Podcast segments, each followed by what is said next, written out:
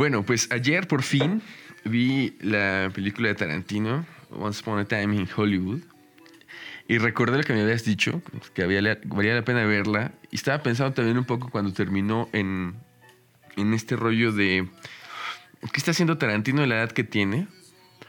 Eh, recordando el comentario este que me decías de pues, ya, ya a estas alturas creo que ya no se quiere aventar el rollo de ser tan políticamente incorrecto como lo fue, o ser tan violento incluso. Pero bueno, ya, o sea, tienen que verla, no voy a spoiler aquí el final, ni mucho menos, ¿no? Ah, ya pasó. Yo creo que si tienes un comentario puedes decir spoiler. no, a ver, creo que ni siquiera tenía que comentar algo específico de la peli. Como, más bien en general era como, me gustó un buen. Mm, me gustó un buen, me gustó otra vez este esfuerzo como de, ¿sabes? Como si no puedes cambiar los hechos históricos, cambiar la manera en que los recordamos que también lo hizo en Inglourious Bastards y se me hizo... Y en Django. Ajá, exacto. Entonces se me hizo genial, ¿no? Como que este afán de, Tarantino de decir, pues, por mis huevos lo puedo hacer, que nadie se atreve tal vez en, cine, pues me gustó un buen y sí, las actuaciones de, Brad Pitt y, de DiCaprio me parecen geniales.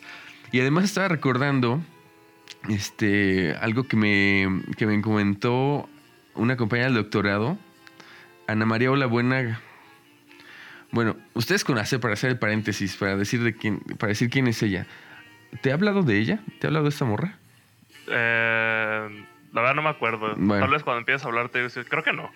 Bueno, ubicas a Mamá Lucha. Sí. no es Mamá Lucha, evidentemente. Yo pensé que decir, ah, pues es su nieta o es su prima, no es su prima de dibujos animados.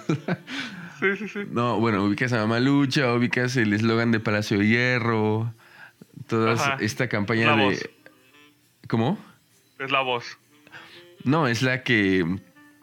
Es la que diseñó el eslogan. Es la que inventó a Mamalucha. Es la que...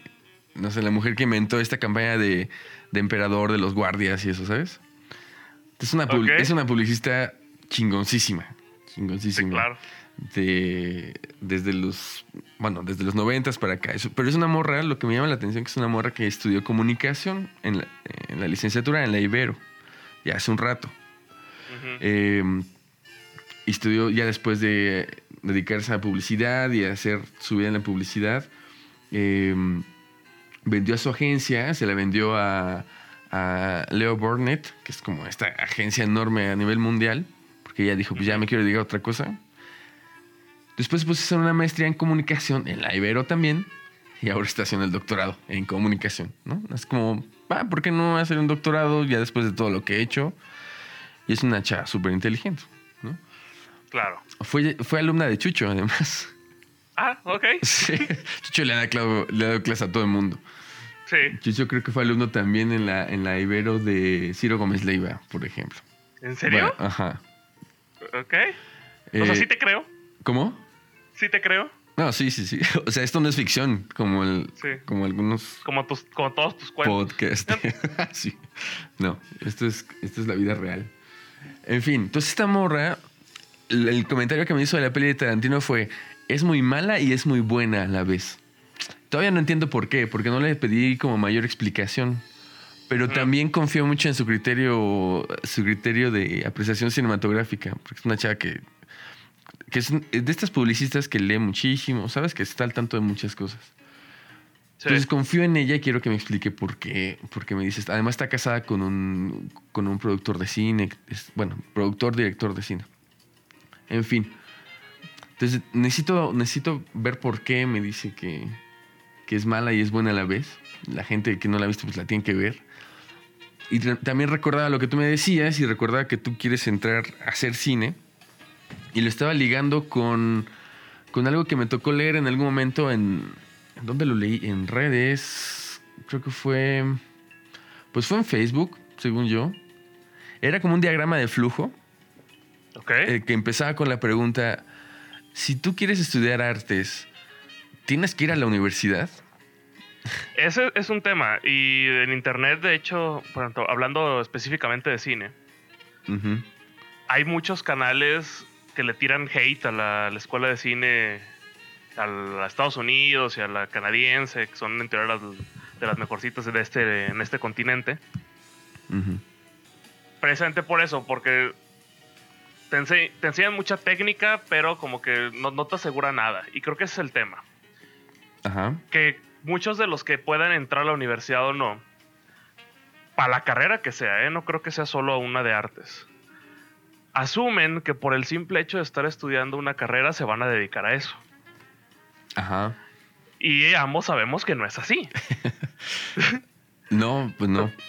Puedes estar estudiando derecho y te puedes, y te puedes dedicar a la comunicación.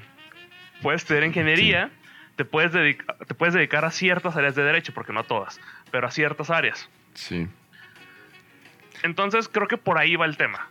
Y principalmente, como esto que dicen de... El arte en teoría no debería ser una fórmula, aunque sí, de alguna manera sí lo es.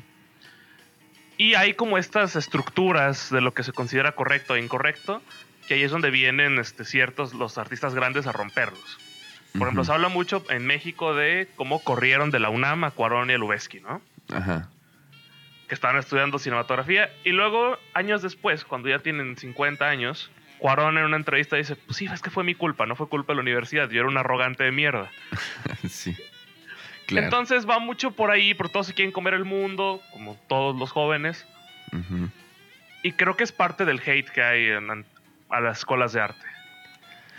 Y es que además está este, este diagrama de flujo que te digo, mm, pues sí, evidentemente tenía en cuenta esto. Entonces de repente te ponía esta pregunta, necesitas ir a la universidad y, empezar a hacer otras preguntas como... Em, tengo sensibilidad para apreciar distintas, distintas expresiones artísticas. Tengo conocidos que hacen arte.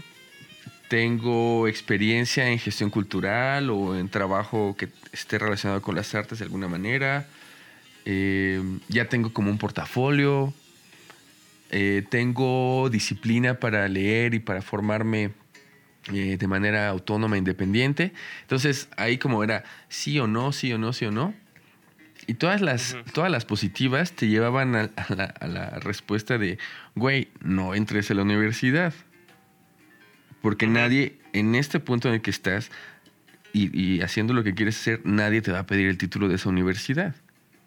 En cambio, si más bien son respuestas negativas, pues entonces sí te tienes que meter a la universidad porque estás como, como con un background muy, muy débil y porque no tienes el capital social ni el capital cultural para, para abrirte espacios por ti solo. Necesitas que una universidad te lo respalde. ¿va? Entonces dije, tiene sentido para, para, estas carreras de artes, tal vez no para otras como arquitectura o medicina, que en donde a huevo te van a pedir un... Bueno, arquitectura es arte, pero te van a pedir un título a huevo, ¿no? Para ser, para ser médico, para ser abogado, no para ser comunicólogo, no para ser este eh, que será escultor, por ejemplo. Creo que el tema está ahí. O sea, para mí lo importante no es tener el papel que diga me gradué de la universidad. Para mí lo importante es aprender todo eso que lleva en medio. Mm. por ejemplo, en, comunicación, lo que estuve en comunicación, la verdad entré medio este, de rebote y casual a esa carrera. nunca lo tuve tan planeado. Comunicación es caso especial. Ajá. Y entré ahí y como que hay muchas cosas que asumes y hay muchos rumores de la carrera de que es fácil o de que, eh, ¿sabes? Y de que nomás es para las mientras me caso, no sé. Y de alguna manera no puedo decir que para mí la carrera fue difícil porque no lo fue.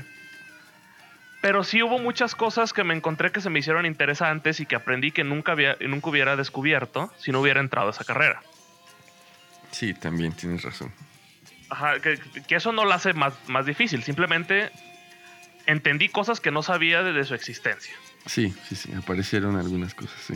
Ajá, y ya, y si para el final del. por ejemplo, el último cuatri que yo estuve en comunicación, fue un cuatri que yo, la verdad, no lo disfruté nada porque no sentí que aprendí nada. Mm, sentí que nomás perdí tiempo. Ahí es donde sí podríamos revaluar y decir, ok, no, sé qué tal. Porque lo más valioso que tenemos en la vida es el tiempo. Sí. Entonces ahí sí podríamos decir, ok, no sé si necesito continuar con esto.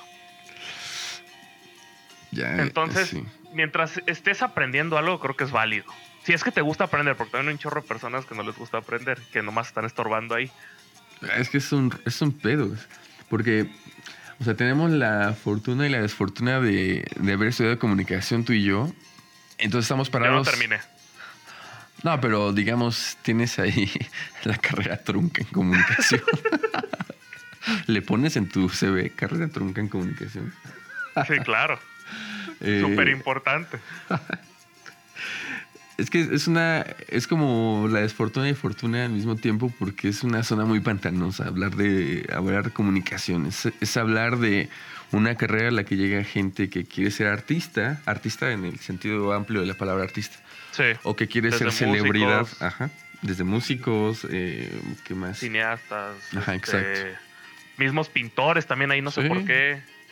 Actores. ¿no? Actores. Actores de teatro, ¿sabes? Y otros que yo, quieren. yo siempre la, la rec- la- la vi como una carrera como de rechazados, como... Pero no rechazados, pero rechazados como por la sociedad, como... Sí, como que motival, motivacionalmente marginales y rechazados. Ándale, marginados. Sí. Sí, a nivel de motivación y, y- y vocación. sí. Pero entonces, entonces claro, es como, ¿qué, qué es un comunicólogo? ¿Qué esperan hacer esos comunicólogos? Hay mucha gente que lo ha discutido. Pero ¿qué esperan de la universidad? Esta gente que quiere ser celebridad en radio, que quiere ser celebridad, no artistas, ¿eh? Porque la en, México, no, no, no. en México usamos la palabra artistas para referirnos a Pati Chapoy, es como, no mames. Nadie lo usa. Ay, me encontré un artista de TV Azteca, es como, güey. Era Pati Ah, Chapoy. Chale. Daniel Bisoño. Oh, no mames, qué coraje. Pero bueno, son artistas para muchos mexicanos. Y para muchos comunicólogos, bueno, ni siquiera comunicólogos, no, me, me, me molesta decirles así. Para muchos protocomunicólogos también son artistas. Pero, y luego, bueno, yo estoy como dando clases en algo que es como un apéndice de comunicación, de un, un rollo más técnico de la carrera. Y, es, Sí. y es, es- son los mismos perfiles, pero gente que tiene clara que, que no tiene nada que ver con teoría y con metodología social. ¿no? Que, o sea, ya saben a lo que van. Cuando llegué a esa carrera, el ex coordinador me lo ofreció de una manera como muy perversa y muy dura, cruel, pero creo que tiene razón. Me dijo, mira Gabriel, en esta carrera están los comunicólogos que sí quieren ser jalacables. Ok. Porque cuando tú le dices a un comunicólogo que estudia comunicación que es un jalacable, se va a enojar, ¿no? Supone que ahí, ahí no se acaba la carrera. Bueno, estos sí están orgullosos de querer ser jalacables. Y dije, ok. Claro, eso les molesta a los morros, pero en un sentido tiene razón, porque están como más enfocados a lo técnico. Pero luego, hablando también de todo lo que hemos hablado en otros podcasts, a estas alturas, digo, güey, al final de cuentas, la universidad sí está ahí para darte un puto título y ya. O Sí, sea, claro, es un papel. güey. Y esa es la finalidad divina de Bueno, la universidad. que igual conocer gente es parte importante. Tal vez sea lo más importante de la universidad. Mm. Conocer gente con la que puedes trabajar. Si es que encuentras gente con la que puedas Ah, trabajar. exacto. Porque, a ver. Pues, Aquí estamos, mira. Ah, bueno, claro, sí. en- De, alguna manera. Estamos haciendo un podcast. Bueno, hay que honrar, claro. hay que honrar a esa universidad. Solamente por esto. Pero, a ver, de. No hablar de comunicación porque es. Porque tengo mucho cariño a, a mis alumnos comunicólogos. Pero de todos mis alumnos de esa universidad, yo a estas alturas no podría recomendar a nadie. ¿Sabes? Como no.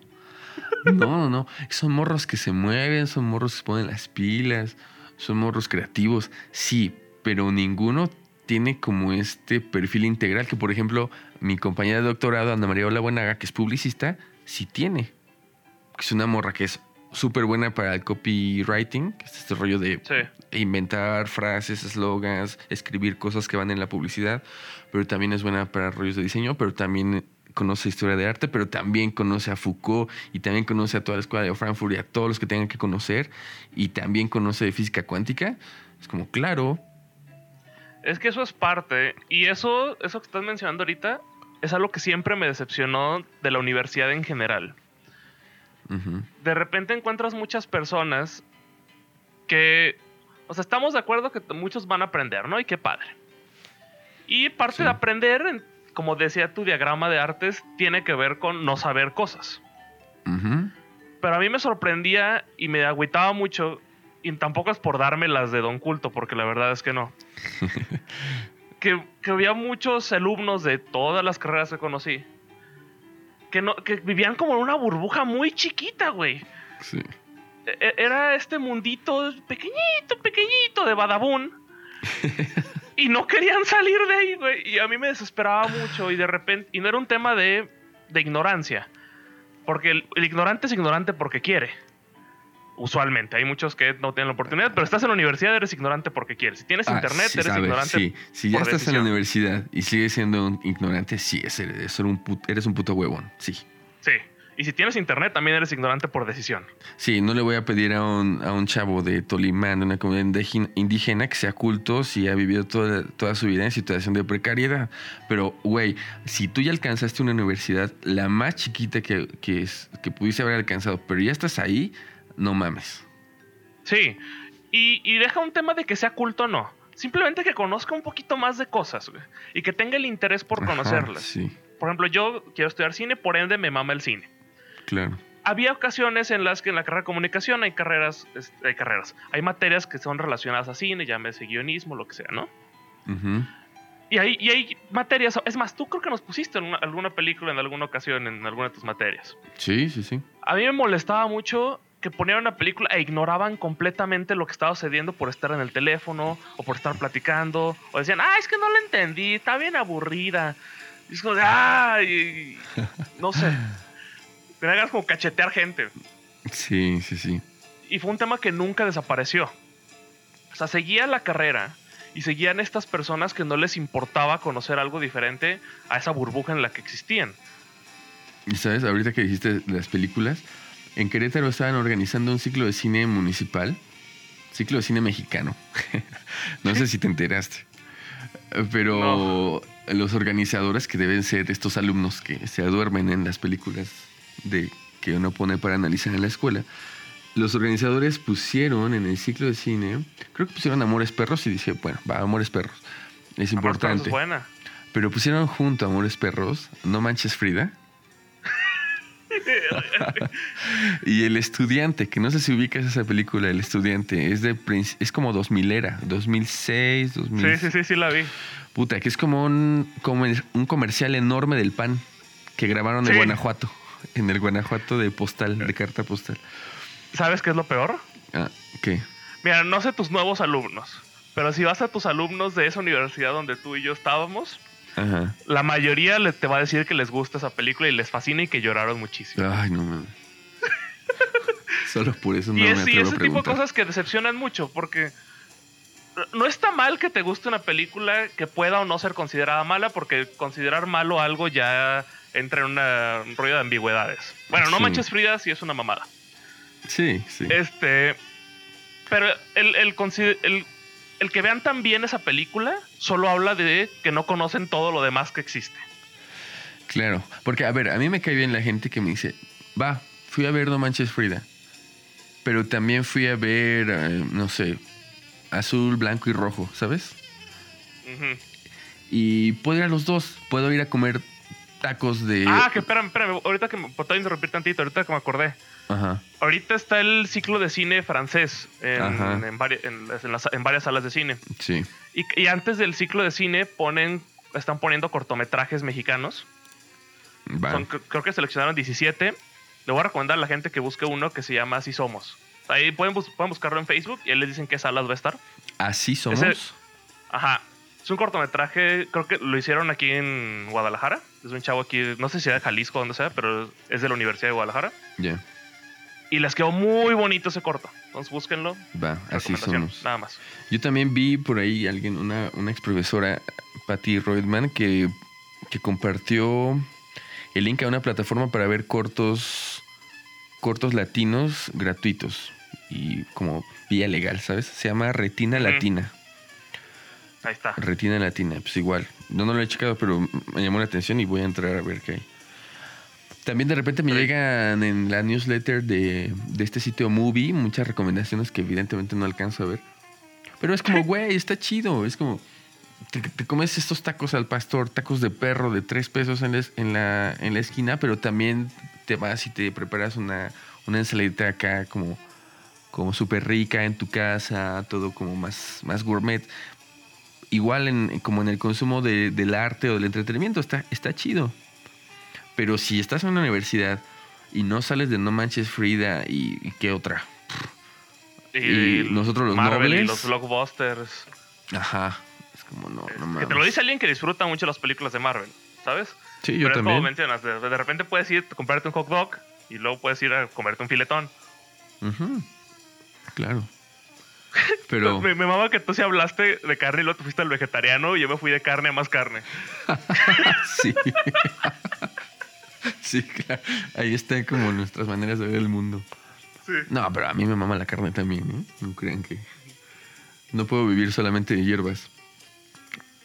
Un saludo a nuestros amigues veganes de la, de la- de la semana pasada. Bueno, regresando entonces al punto, está... Sí, a mí me frustraba mucho esto. Esta gente que no tenía ni la curiosidad por, por conocer cosas que no, con las que no había estado en contacto. Por aprender, pero es un rollo de aprender, güey. Sí, y creo que, o sea, también le estamos echando mucho. O sea, sí, el alumno tiene como el 80% de la culpa. Pero, por ejemplo, en cuanto a cine, voy a hablar de cine porque es de lo que más conozco. Había un, hubo un momento en, en- en la carrera, en la clase de guionismo, que yo secuestro un poco esa clase y empiezo a, como a decir cosas. sí, Y llega un punto donde me harto y digo, ya, ponles 2001, ¿sabes? que, que es una película muy densa que sí que sí Claro. requiere cierto conocimiento para comprenderla y entender por qué hay media hora de unos changos. ¿Sabes? sí.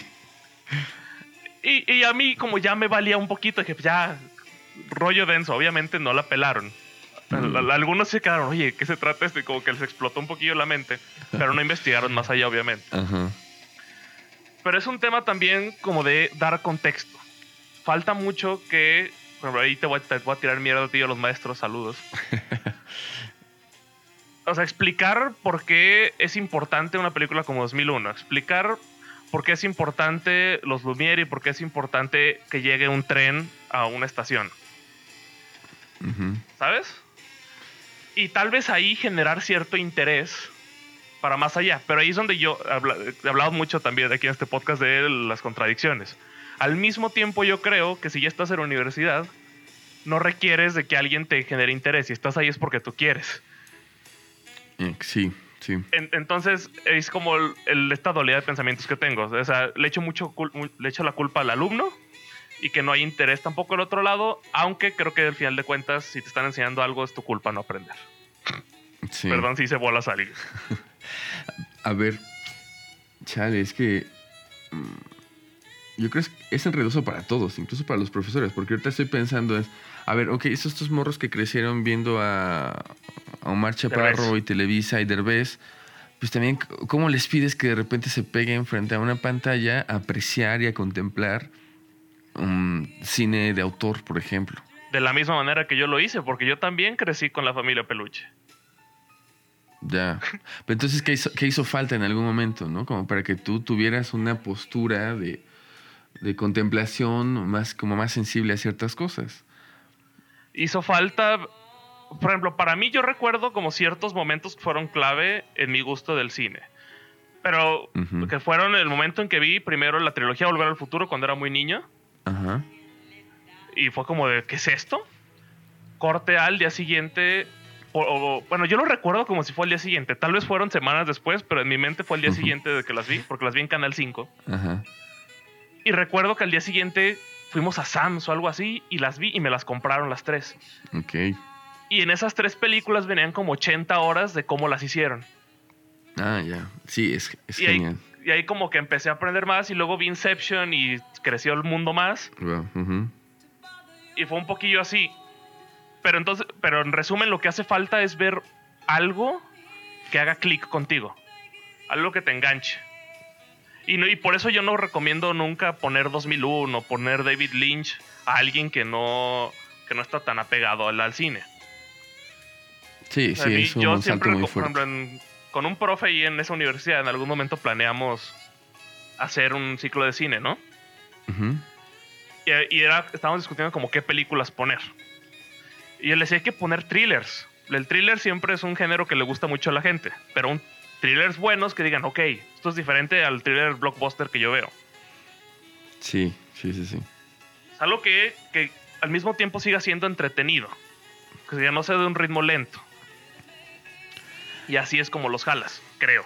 No sé por qué no lo he llevado a la práctica. Sí, porque, bueno, yo creo que para esta gente que está acostumbrada como a consumir ciertos contenidos más, más light, más pop, eh, es un brinco como muy importante que no pueden dar. ¿no? Pasar de Sí. Derbez a Lynch, como- no, ¿cómo se los pides? También...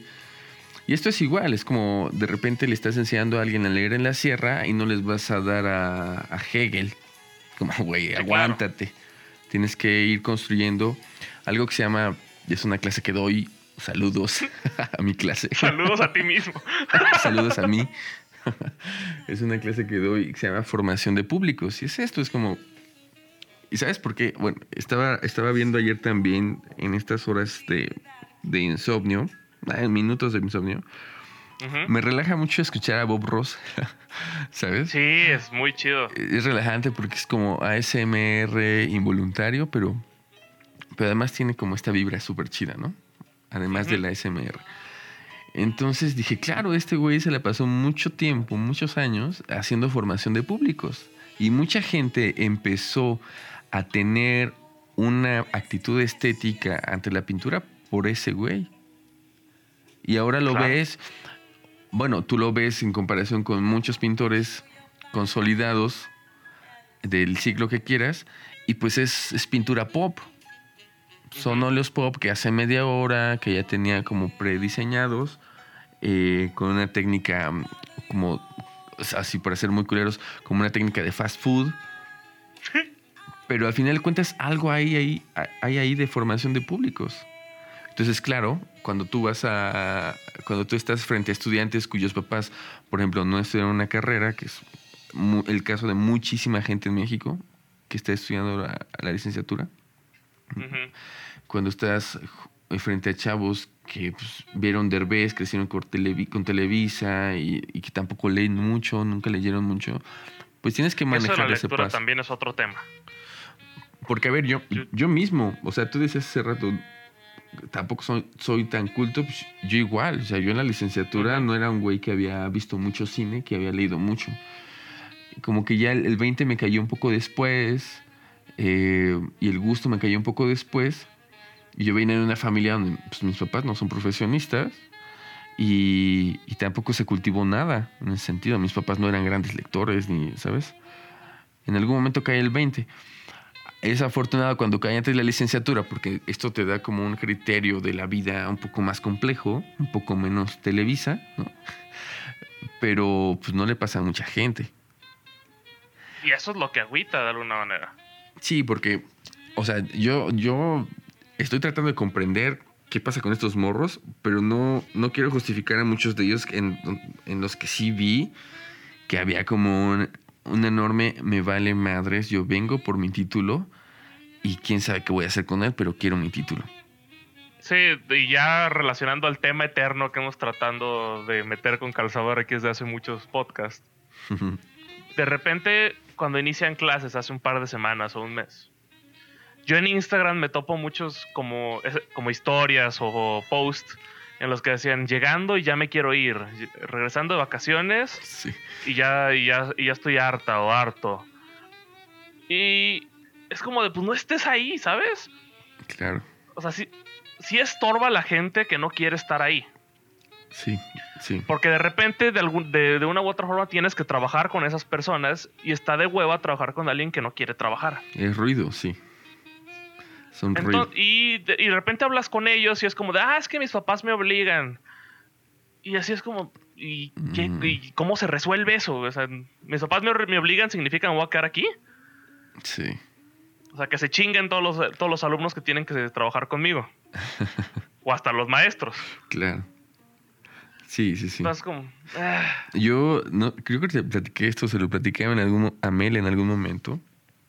Eh, por cierto, estoy pensando que le puedo escribir a Mel un, a ver si nos quiere mandar una nota de, de voz mientras, mientras vamos grabando a ver qué piensa. Pero bueno, eh, en algún momento se los platiqué porque a mí me sorprendió mucho y ahora no sé cómo tomarlo. Pero en ese momento fue como, qué pendejada. Uno de mis alumnos de, de Merca, de esa universidad, que es la única donde he dado Merca, ujú. en una en una de estas charlas de no la presentación de dime cómo te llamas y por qué estás aquí, qué quieres de tu vida. No, él fue como en otra en otra situación. Me Sí. dijo, pues es que yo estoy aquí en Merca porque el día que vine a la universidad eh, yo venía preguntando por la carrera de comercio internacional, pero me dijeron. ¿cómo? Nada que ver. Ah, algunas cosas, pero en general pues no.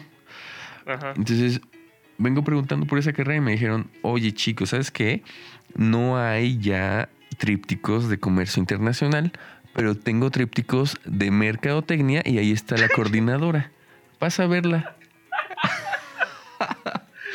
Entonces, por vender. el vato acabó haciendo mercadotecnia. Pésimo. O sea, Claro. pésimo. Era un morro que se veía que le costaba muchísimo trabajo levantarse en la mañana para ir a una carrera que no es la que quería. Es como, qué pendejo. O sea, a ver, no, te, no tenías 12 años. Ya tenías Ajá, y 17, ese es mucho 18. el tema.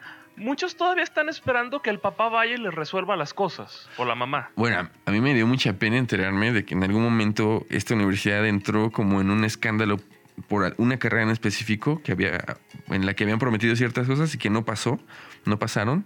Un convenio con una universidad en España, no había ese convenio. Era la carrera más cara justo por eso, pero los alumnos se dieron cuenta de que ya no había, no había chance de irse a España a hacer movilidad. Entonces, se armó un desmadre, pero el desmadre se armó con papás que estaban en el auditorio en una asamblea con el rector. Qué pena. Fueron los papás. Y dije, no mames, o sea, tú te imaginas, por ejemplo, no hablar de mi universidad, pero te imaginas una asamblea para exigir cambios en el plan de estudios con papás de, papás. chavos en la UNAM. Ver, no, güey. Me da hasta cringe, güey. O sea, estoy así. No, no, no. Es como a, a mí me dio muchísima pena y en algún momento no se los dije a los esos morros porque no sabía quiénes eran, pero sí les dije a mis alumnos en ese momento qué pena me da, o sea, neta qué pena ajena y hasta asco me da saber que vinieron los papás a armar un desmadre porque porque a ustedes no se les ocurrió qué hacer.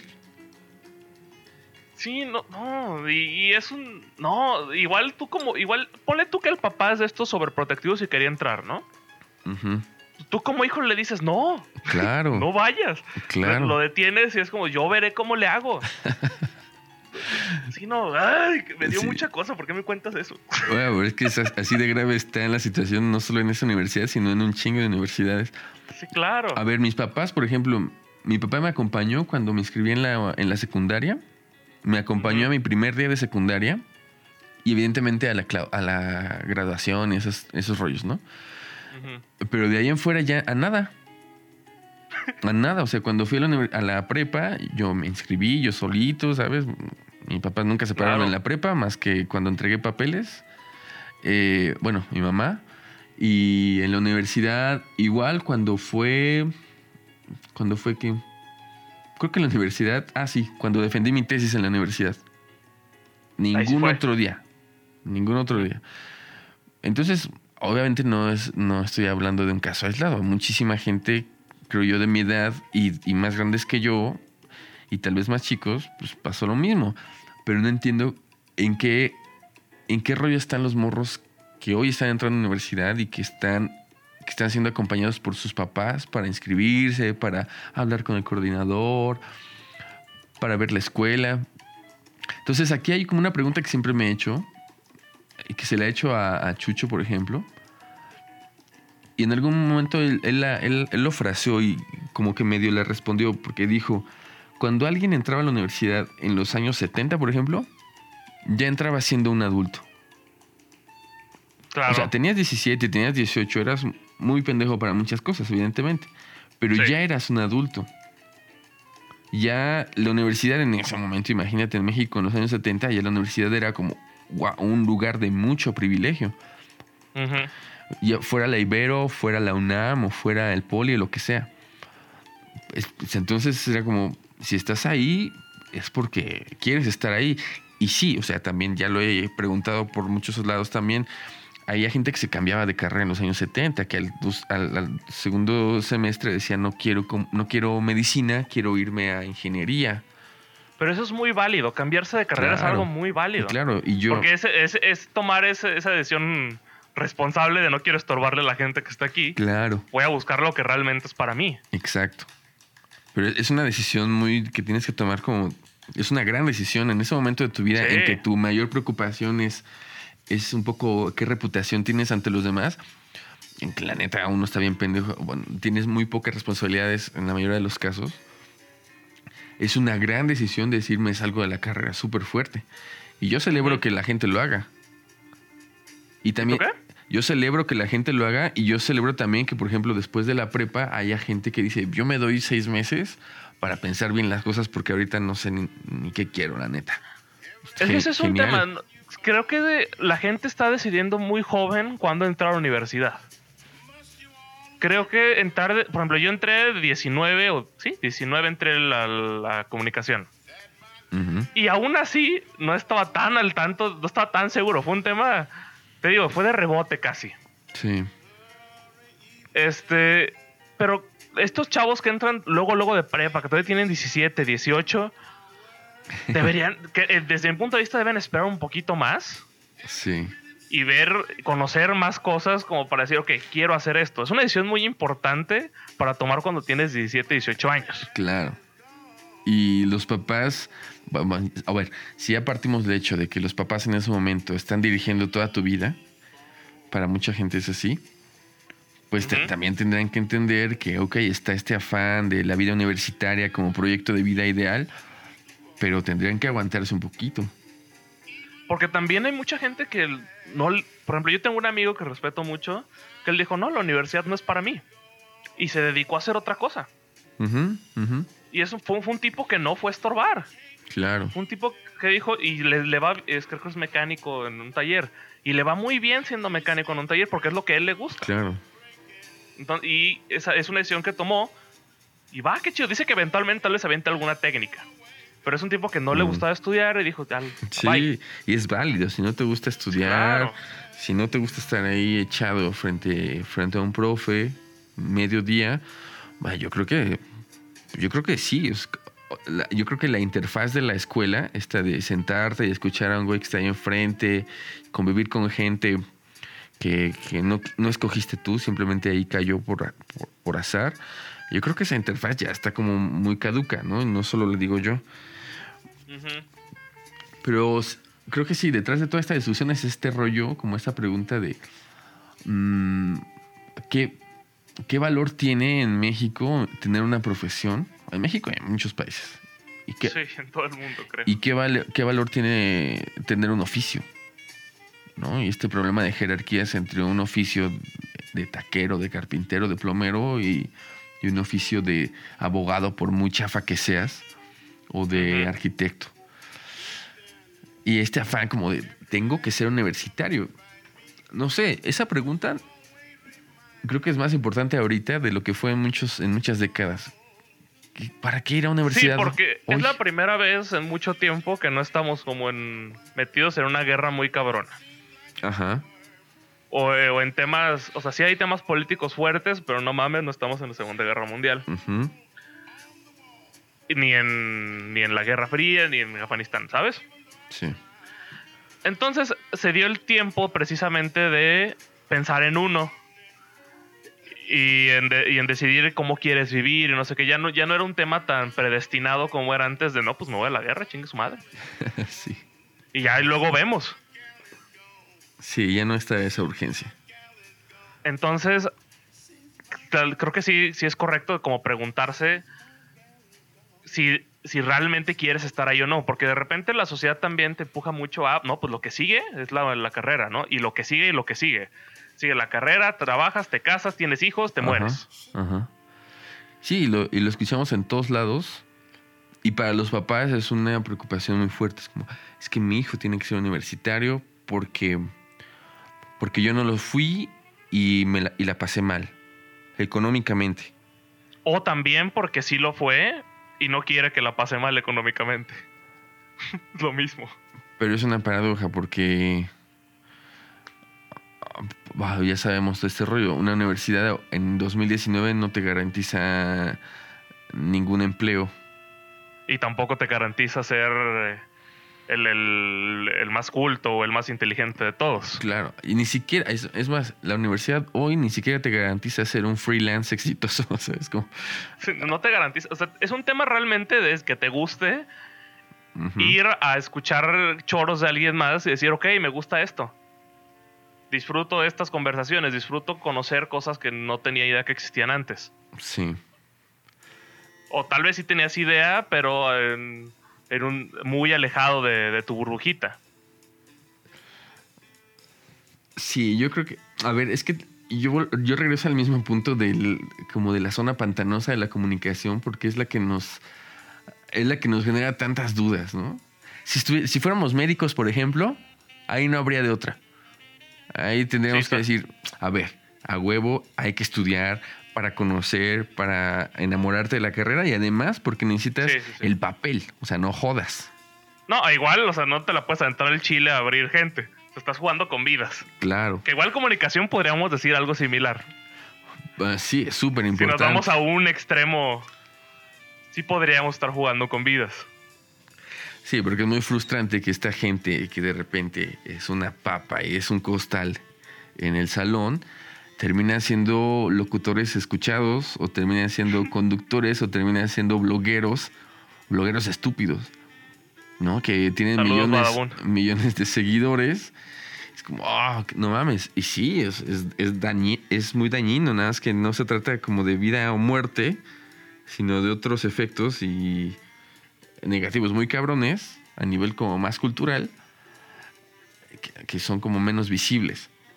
No, y también para aclarar, eh, tener la carrera no te asegura no, este, no ser uno de esos. Hay muchos que he visto que terminaron carrera en comunicación que yo los decía, "Estos son de estos vatos de Badabun. Sí. Sí, sí, Entonces, sí.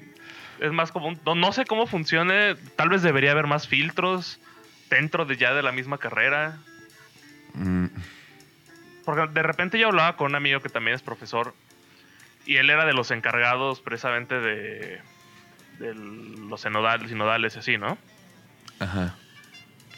Y él, y él me decía que de repente le preocupaba mucho sacar personas que eran licenciados en comunicación y que eran unos inútiles. Pero que si, que si se iba a un tema como de juntar puntos para pasar, Pasaban. Y que no, pod- y no, no había como una regla que le pudiera decir, es que según mi criterio este güey no sirve para nada. Pero cumple, los, cumple la- los puntos, entonces Sí, lo tengo que pasar. Como el mínimo esfuerzo lo hizo, ¿no? Ajá. Y tal vez ahí es donde está el problema, en cómo estamos calificando de alguna manera, si es que se tiene que calificar al alumno en orden de que continúe su formación universitaria o que termine hasta la carrera. Yo nunca he dado clases en una universidad pública, pero yo estudié en una universidad pública. Y creo, Ujú. y creo que ahí es muy fácil, es muy fácil, eh, digamos, solucionar ese tipo de cosas, porque tú como alumno entras sabiendo que le estás cos- costando al, a- al Estado, pues con dinero público, tú te estás educando, ¿no? y estás ocupando un lugar para el que mucha gente se formó y no quedó. Entonces, como que tienes ese compromiso de, güey, si ya entré, si ya entré a comunicación en esta facultad de esta universidad aut- autónoma y pública, ah, no me puedo, no puedo venir a hacerme pendejo. Porque mucha gente quería este lugar porque no tenía lana y los profes te lo están recordando todo el tiempo, todo el tiempo, todo el tiempo. Ujú. Entonces ahí es como fácil decir, bueno, tú no me cumples en metodología, tú no me cumples en teoría. O tú, la neta, nunca has leído y no quieres leer, a la chingada. Vete a hacer un curso de locución de tres meses y vete a buscar trabajo a EXA. O a la Sí. chingada a su madre, ¿no? Si quieres ser una diva y una celebridad. O sea, como que esos perfiles sí los hay en las universidades públicas, pero a huevo se ven obligados a formarse como de manera más integral porque si no, a la chingada. Y a nadie le duele aventarte para afuera porque no le cuestas, no, digamos, la universidad no deja de recibir dinero si tú te vas. Sí. Entonces el pedo es como el rollo, el rollo privado. Estas universidades privadas, chiquitas, medianas. A ver, de las grandes, pues, ¿qué será? Mm, Pues donde chambeas. sí, pero es que estoy pensando como... Yo no conozco tanto a la gente del TEC de Monterrey. Lo, Ok, lo que he escuchado de la gente del TEC de Monterrey es que va y se parte su madre en el TEC de Monterrey. Ujú. Ya sea Sí, por- porque piden mucho nivel. porque ya sea porque tienen beca o porque les cuesta una lana y porque el Tec de Monterrey es como este esta formación gringa MIT de aquí vienes a partirte la madre, a, a desvelarte, a no comer o si no no perteneces aquí. De hecho, creo que no sé si lo tienen en su página web o lo vi de algún rector de algún tech.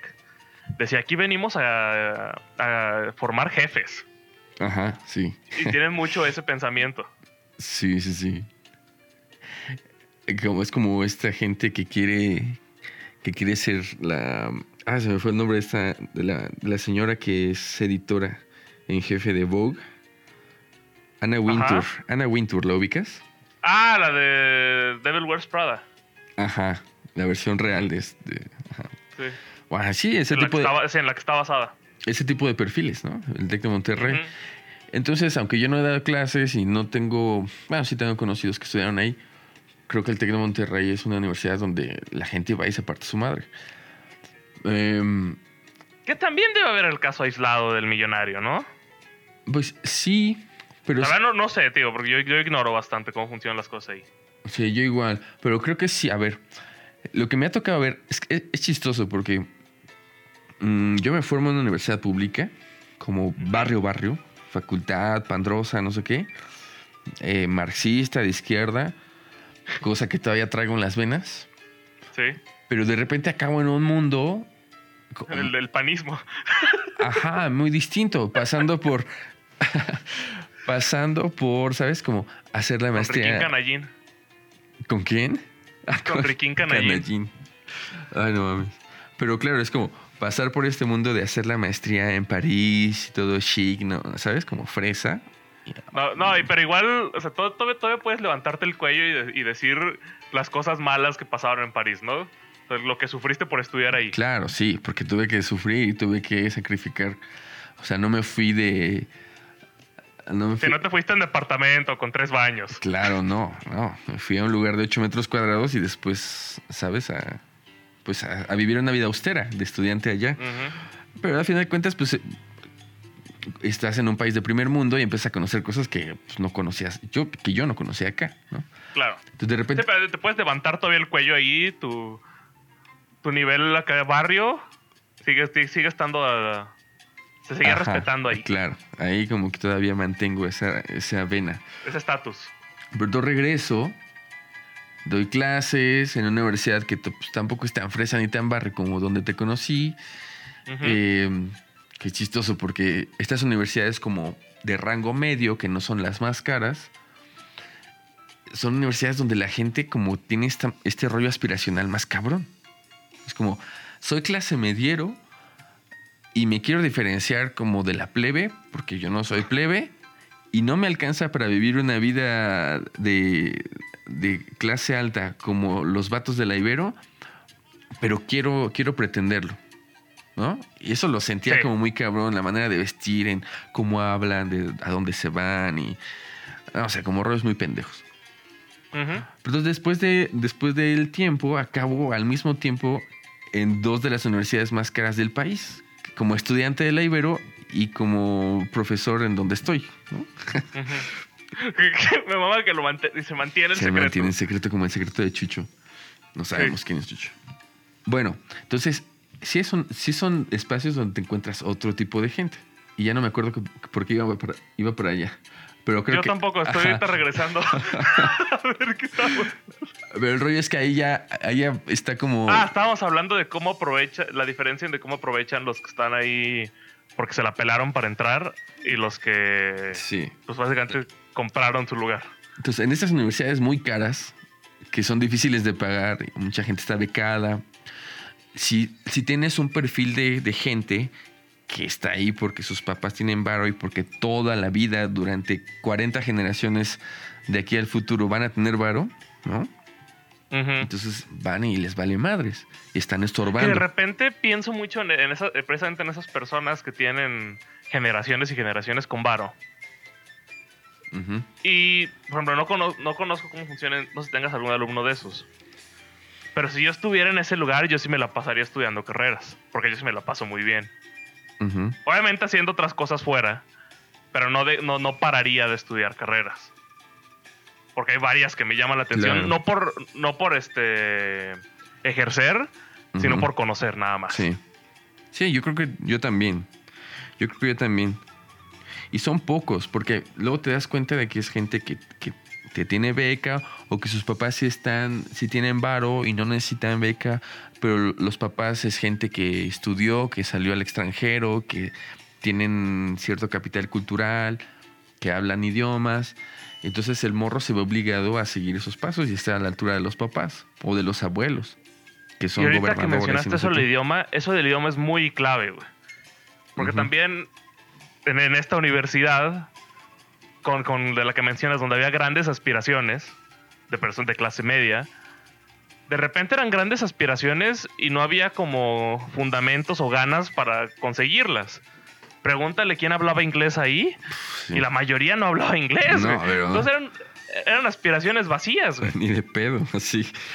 En algún momento, no en la universidad donde nos conocimos nosotros, sino en una universidad en San Juan del Río, me tocó, pues les di un texto a leer en inglés a los, a los estudiantes. Es que era el sueño Televisa, claro. Perdón, es que ya tuvo como una realización. Prosigue. ahorita, lo, ahorita lo dices.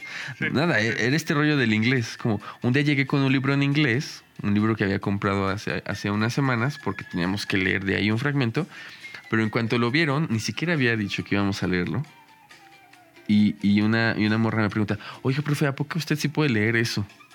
Y dije, puta madre, ya ni siquiera les voy a pedir que lo lean. Es como, güey, no son putos jeroglíficos de Egipto, ¿sabes? Pero me lo, me lo dijo fascinada como si jamás hubiera estado ante un texto en ¿Qué inglés. son esos garabatos? Como si fuera ruso mandarino, no sé qué chingados. Dije, puta madre. No, pues ya ni siquiera les encarga la lectura. Es que claro, tiene mucho sentido y ahorita ya lo conecté con lo que platicábamos hace rato. Esta formación televisa, este Derbez, lo que sea, te lleva como a, a soñar con lo que logran estas personas a nivel internacional o lo que tú quieras, ¿no? Y ese sueño se lo llevan con, con ellos en su mochila, pero no- realmente nomás están, oh, pues a ver cómo le hago, pues llego, ¿no? Y es un tema que no están haciendo nada por llegar a donde quieren llegar. Sí. Es simplemente el sueño Televisa. Sí, es un sueño que como que está vacío del medio, ¿sabes? Todo lo del medio Ajá. está vacío, nada más está la parte en la que tú Está el final. eres plebe y el final donde ya tienes una vida exitosa, te casas con Claro, una- donde tú eres, eres plebe y al final terminas casado o casada con la millonaria de la empresa. Ajá, pero si preguntas qué- cuáles son los pasos que hay en medio, nadie sabe.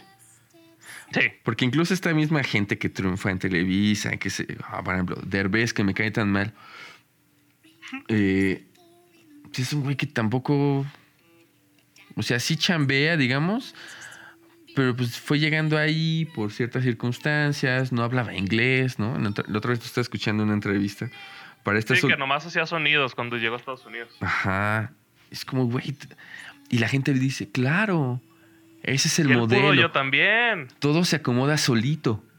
Sí. ¿No? Es como, no. Si me encomiendo a Dios, con eso la hago. No, pero está- estás bien pendejo, estás bien pendeja. Hay que trabajar, hay que aprender. Hay que chingarse y hay que desvelarse y hay que dejar de irse a poner pedos los miércoles, jueves, viernes, sábado, domingos, lu- lunes y martes. no. Que también eso es algo que me preocupa. Es como, güey, no mames. Ya. Es fuerte. ¿cuántos morros se le viven o crudos o ebrios en las universidades?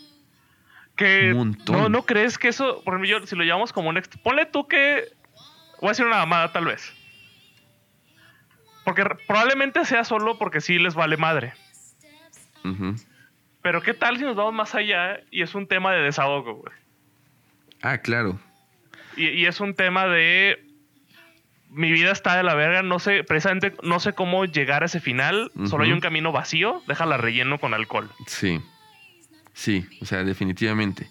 Es, no sé qué hago aquí, no soy bueno para esto, me estoy dando cuenta, me lo están haciendo ver, mis papás saben que soy un inútil o soy una inútil, no sé hacia dónde voy, no sé qué quiero, y entonces me tengo que anestesiar de aquí a que llego, Sí, si es que llego. si es que llego. Chale. Sí, o sea, psicoanalíticamente es, son morros que están en pedos, pero muy cabrones. Ahí también yo me pongo a pensar, como- entonces, ¿cómo los juzgas? Es que si, si esa nos vamos no puedes juzgar a nadie. Pues se supone que uno no tendría que juzgar si, si te dedicas No, a este mira. rollo, pero, pero bueno, No, acá hay una estamos en un frase- podcast. ¿Has visto la serie True Detective? No, creo que sí, un capítulo. Ok, no, la primera temporada la que sale Matthew McConaughey y, y Harrelson, Sí. ¿no? ¿Cómo se llama su, su nombre de pila? Este, es buenísimo nomás de la primera temporada. Las demás son historias aparte. La primera temporada es increíble. Hay un momento donde el personaje, Matthew McConaughey es un personaje como intelectual, negativo, y ve la vida horrible, ¿no? Por, por situaciones que le sucedieron. Y Woody Harrelson hace ver este personaje como un policía acá bonachón, que nomás la quiere pasar así por vivir, tiene familia. Entonces en algún punto se harta de Matthew McConaughey y le dice- güey, ya estoy harto de ti porque no puedes decir algo bueno, solo te la pasas juzgando a todo mundo, ¿no? Ujú. Porque se la pasa diciendo que la religión es una mierda y no sé qué. y él le responde algo que para, que para mí se volvió como religión. Ajá. No, me, no, lo, voy a, no lo, voy a, lo voy a parafrasear, no me acuerdo exactamente de la cita. Mm. Pero era un te- él decía, es que, güey, todo el mundo, todo el tiempo está juzgando a los demás. Las decisiones que tomamos es porque estás juzgando todo tu, todo tu entorno. Ajá. Así que no mamen y acepten que, están, que, que cualquier persona pensante se la, pasa, se la vive juzgando todo el mundo y todo su alrededor, todo su entorno. Entonces está bien juzgar, acéptenlo, amigos. Juzgar Sí. está bien. No, no, no tengamos miedo. Sí. Sí, de alguna manera como eh, nos encara con muchas realidades, ¿no? Con muchas verdades. Sí, no, y, y- y es- sí, nos encarga con muchas realidades y nos damos cuenta de lo que queremos y lo que no queremos, o nos damos cuenta de lo que no sabemos. Sí, ya no sí, hago sí. porque llegamos aquí. Pues por estos morros, como qué, Ah, qué sí. parte les justificamos, qué parte les comprendemos y qué parte, en qué parte los pendejamos. O sea, creo que todo mundo necesita una que los pendejen de vez en cuando. pues sí, también, claro, ya aquí nos metemos en otros temas, pero a ver, esta gente, otra vez regresando a los adultos que empezaban su carrera en los años 70, pues esta gente los pendejeaban un buen. Sí. Esta gente no tenían derechos humanos, ni pet friendly, ni a los veganos defendiéndolos de, de los campos de concentración. ¿Sabes? Como toda esta, esta parafernalia y estos mecanismos morales para que te hacen sentir ofendido e indignado por cualquier cosa que te dicen. A la gente le decían sus verdades en la universidad, es como, eres un inútil, eres un puto huevón, no sirves para esto. Y se los decían. Y creo que es importante porque yo viví lo opuesto en la universidad y fue algo que me hartó en algún punto. De repente, varios maestros y algunos alumnos como que me sobrevaloraron. Y, y era un tema de que esperaban mucho de mí. Ujú. Y yo no sentía que merecía tanta, tanto mérito. Y era un punto donde ya, bueno, sí, para mí siempre fue incómodo, pero conforme iba avanzando era más incómodo todavía que más gente reconociera lo que yo no sentía que debía reconocer. O sea, reconocían que era el que le gustaba estar ahí, ¿no? Ajá. Básicamente es lo que yo sentía. Sí, como Claro, la gente que disfruta estar ahí, que, que, que tiene el background, que, que, es curioso, que le gusta estar aprendiendo, termina siendo como el gran ejemplo al que hay que aplaudirle. Es como, güey, todos deberían pero no, pero eso es lo que iba. No creo que sea necesario aplaudirle. Pues no, Al menos, eh, es, eh, por ejemplo, una maestra le, me cae muy bien, lo que tú quieras. Pero ella siempre como que hablaba muy bien de mí y hasta cierto punto en, en algún momento me pone un 10 donde tal vez no era un 10. Y era una, hizo una anécdota que a mí me da mucha risa. Pero si lo vemos como desde un punto crítico, no merecía ese 10. Ujú. Por- porque era, Sí. es- escribí algo y termina diciendo y da calificaciones a todos y cuando yo digo, oye, mi calificación no sé qué, me dice, ah, tú ya sabes, tú tienes 10. Y, y, le, y le pregunto, oye, no tuve falta de ortografía porque a mí se me van muchas Sí. cuando escribo. Y me dice, ah, para eso hay editores. Ok. Esa fue la respuesta. ok. Y me da mucha risa, pero también me preocupa mucho. Claro. Entonces, yo creo que sí, aunque de- haya alguien que por. Porque tampoco me sentía más grande, que me- mejor que todos. Cuando hay alguien que le interesa, tampoco lo sobreestimes tanto. Es como también dile lo que está mal. Bueno, es que también eso te habla como de, de cómo los profes en este tipo de universidades donde hay un buen de gente que esté estorbando, pues van bajando como su nivel de exigencia y ellos mismos, su propio nivel de profesores va bajando también. O sea, o sea, checa, checa tú, es, gente que tampoco leía tanto, que tampoco veía tanto cine, que tampoco se ponía a reflexionar de manera más, más abstracta, a veces no podían, ¿no? Que tampoco eran, que tampoco eran tan buenos, porque como que llegaron a un lugar donde todo mundo le bajaba una rayita a nivel de exigencia, mes con mes, semana tras semana, y ya todos estaban aletargados en algún momento. Pero- Sí, quizás. No, no sé, en ese caso en específico yo no le tiraría tanto porque sé que es de las personas más exigentes ahí. Ya. Simplemente tal vez conecté con algo. Porque era un tema de, de un libro donde escribí cosas como más personales y eso fue lo que le gustó. Ya. Pero, pero igual, o sea, siento que no, no era para tanto. Sí. O sea, sí igual merecía como la reprimenda. Sí, al final, al final los que salen, los que salen ganando de toda esta gente que está ahí estorbando como costal, es la gente que, que más o menos le echa ganas y los que le echan ganas, porque terminan siendo los reyes y, y las divas, ¿no? Como que Ajá, yo- de- de- sí, la verdad es que sí. es como, estoy rodeado de puros pendejos huevones, la neta.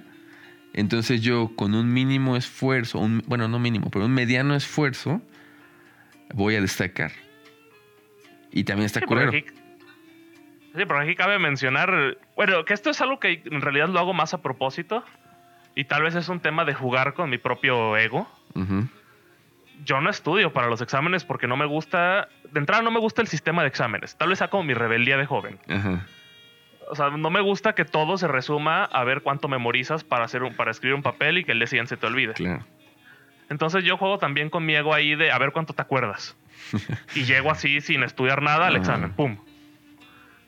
De lo que te acuerdes, Sí. de lo que tomaste nota, porque tampoco es que relea mucho mi, mi cuaderno. Ujú. Es como, si pusiste atención, lo vas a lograr, si no, pues ni modo.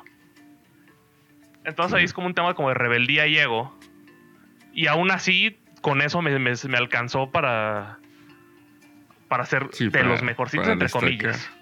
Ajá. No, yo creo que, yo creo que como para de manera general, sí, la universidad tal vez hoy más que nunca está en crisis, ¿no? Sí. Pero hoy más que nunca tiene esa responsabilidad de no estar formando costales. O sea, ok, tenemos 13.000 universidades patito, no sé cuántas en el país. eh, luego las que no son patito, luego las que son como muy reconocidas. Y luego las públicas, que también son reconocidas por- simplemente porque son públicas. Pero sí, tienen esta obligación de, de no dejar que gente que está solamente eh, haciendo perder el tiempo y estorbando se, se convierta en universitario. O sea, esa gente no son, nunca van a ser universitarios. Nunca lo van a hacer, aunque tengan el título. Ujú. Es gente que va a ser buena para el rollo técnico, es gente que va a ser buena para ciertas cosas, pero universitarios en el sentido amplio de la palabra no lo van a hacer. Entonces podríamos tener como este discurso también como, como, como, como hipster de segundo grado, de decir, no, es que la universidad ya no, ya no es útil, ahora ya no es necesario tener una carrera, ah, digamos, la universidad como institución ya, ya perdió toda su legitimidad. Es como, no, no, no, a ver, aguanta. Ok, no es obligatorio para todos, no todos tendrían que estar ahí porque no va a ser necesaria para todo el mundo, pero para la gente que está ahí, es un, es un espacio donde sí tienes que transformarte. En, en hacer entender a las personas que no es una obligación social, no te hace mejor, no te hace peor estar en una universidad es dejarlo a la gente que quiere estar ahí. Sí. Porque, de, por ejemplo, ahorita estoy haciendo un proceso que la verdad nunca pensé hacer porque me daba flojera. Que era el, es el rollo de intentar entrar a la UDG, ¿no? Ajá. El examen yo sé que lo voy a pasar. Porque ya más o menos me han platicado y la verdad está muy sencillo. Pero en artes, lo que me gustó y lo que me gusta, de nuevo, por más como en el rollo del ego y, y del reto, es que al menos a la carrera que voy, que es este, artes este, visuales, no, con pasar el examen no te asegura absolutamente nada. Lo que necesitas son pasar pruebas artísticas. Ya. Que te hagan este como merecedor, entre comillas, de estar ahí. Y eso para mí es interesante, más, que si entro o no entro, como la anécdota de, estar ahí. sí.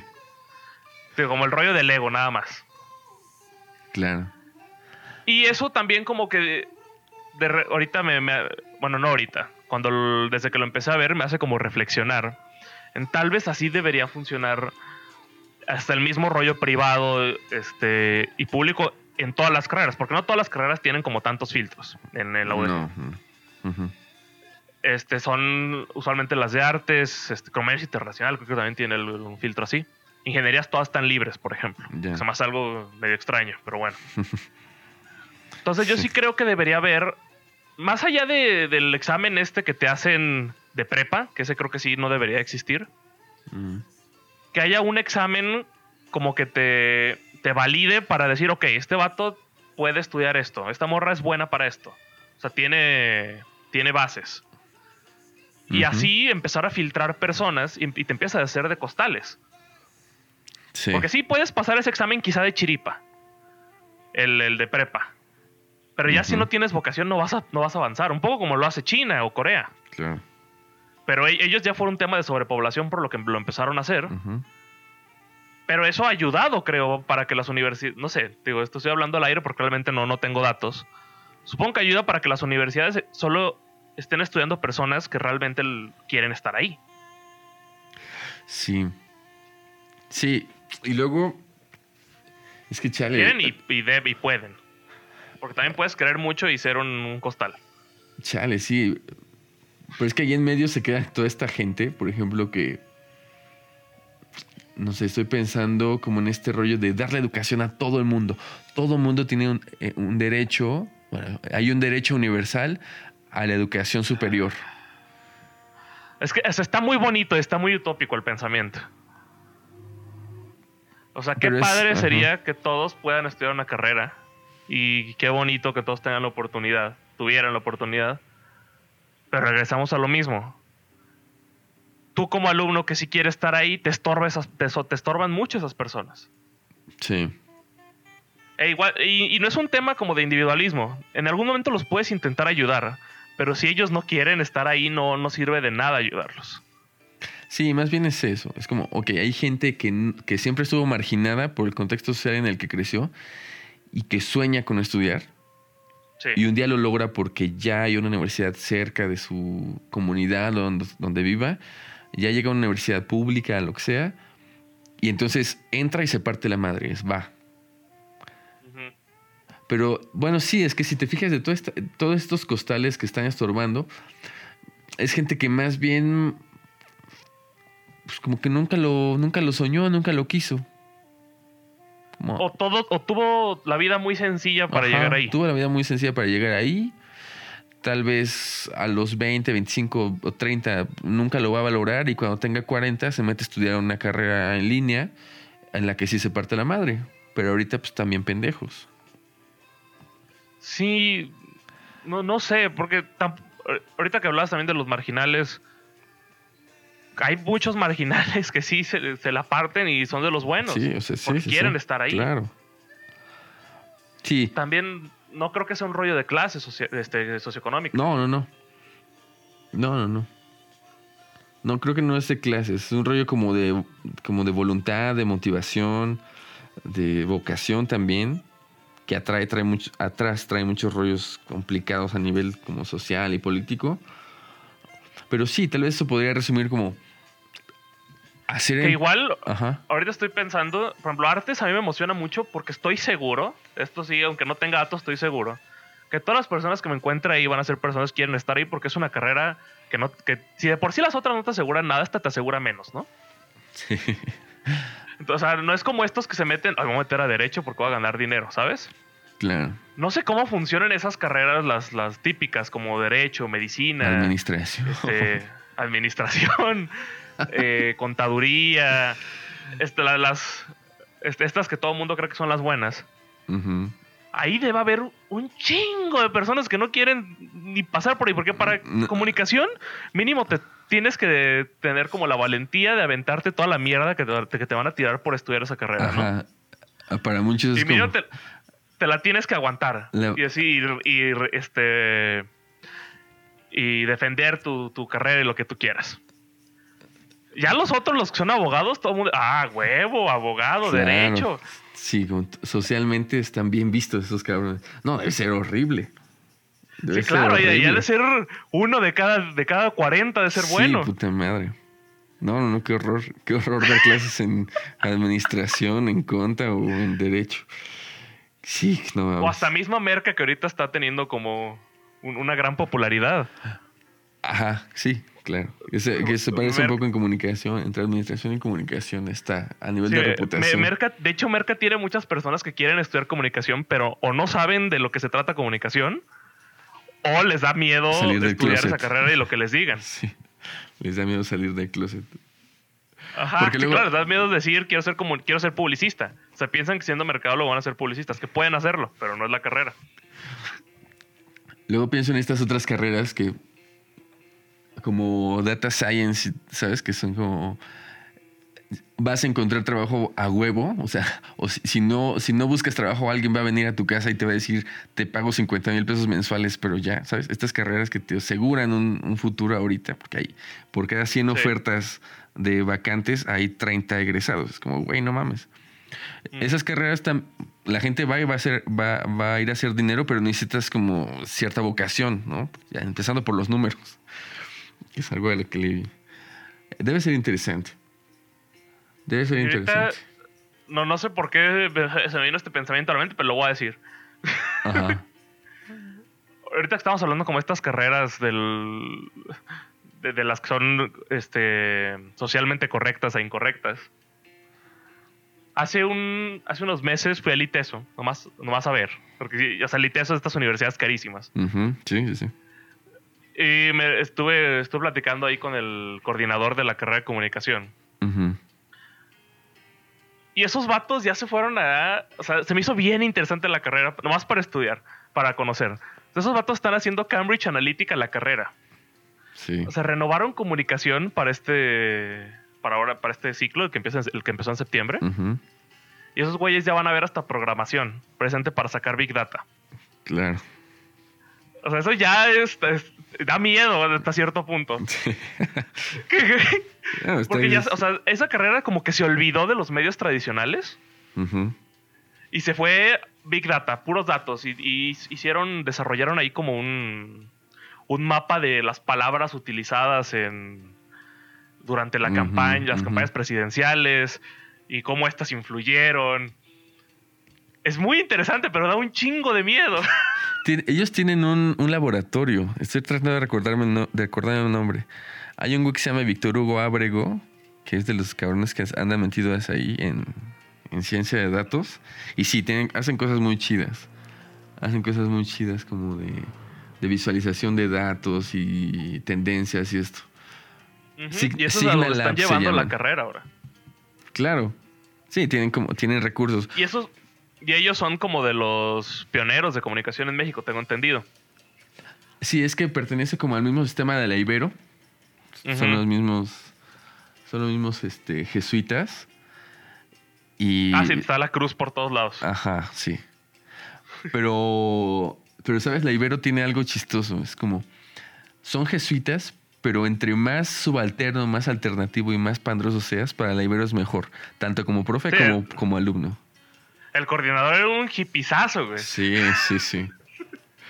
Sí, es. A diferencia de otras que, este, que son católicas y es donde como mucho más, más este, uniforme en ese sentido.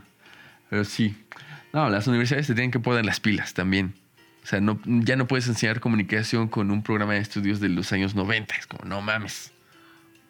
No, no y mames. yo sí. A ver, a ver, ¿qué piensas tú como maestro de esto? Yo quiero erradicar los números y las calificaciones. Porque siento que no sirven de nada. Es nomás o sí o sí no. Mm, Porque, o, el- o el- o al menos este sistema de examen. Por ejemplo, me gustaban mucho tus exámenes. Tus exámenes sentía que eran más reales, güey. sí. Por- y más cuando hacías estos experimentos, experimentos locos de la calificación es para todo el grupo. Chale, sí. Eso a mí me gustaba mucho porque era más interesante. Es más divertido, tal vez. Sí. Y es menos de, déjame pongo a leer todo esto, a ver qué me aprendo. Y es más como, pues si pusiste atención vas a saber esto, si no, no. Sí, claro, no es como ir a pretender que sabes algo. Es, a ver, ¿neta lo sabes o no? Ajá. No, no sé cómo lo veas tú como maestro en erradicar esto. Yo creo que sí, estaría, estaría... A ver, a mí, a mí tampoco nunca me gustaron esos... eh, Bueno, nunca me ha gustado la idea de examen. Ujú. Porque mm, es como estu es A ver, es absurda. Es Sí. un examen que se supone que tiene que servirte para diagnosticar qué es lo que está mal, más bien funciona para catalogar al alumno. Entonces, es como la analogía es, si tú vas al médico, él te va a diagnosticar, pero tú tienes que decirle todas las cosas que tienes mal en el cuerpo. Porque solamente si dices eso, vas a tener un tratamiento, digamos, eficaz o que funcione. Ah, claro, de hecho tú preguntabas qué calificación crees que te mereces, ¿no? Ajá, sí, porque o sea, uno ya sabe también, uno sabe cuando le hace al Sí. pendejo. Pero entonces, pero entonces, si tú vas al médico y el médico te está preguntando, ¿cómo te sientes de la garganta? ¿Qué tal el estómago? ¿Qué tal las articulaciones? Y tú, tú estás como buscando las respuestas para quedar bien con el médico y para decirle, soy un chingón y soy el puto Adonis. No, estoy con madre, güey. Estoy perfecto. Estoy perfecto, Sí. mira, ¿no? Como Puedo levantar peso, no, no truena nada, no se me olvida nada. Eh, ¿Sabes? Es como, pues, qué Sí, sí, sí, pendejada. ¿Para qué vas? ¿A qué chingados vas? Y es exactamente un examen, una, una evaluación, ¿no? en un sentido como más amplio, tendría que servirte para que el alumno exponga todas las cosas que, est- que van mal. ¿Y sabes qué es lo peor de eso? O sea, ponle, o sea, debería exponer y el alumno mismo debería ser quien se dé cuenta en lo que está mal. Claro. El tema es que eso no va a suceder. No, O sea, los, alu- los alumnos de algún, no sé por qué sienten que merecen sacar en todo 10. sí, claro.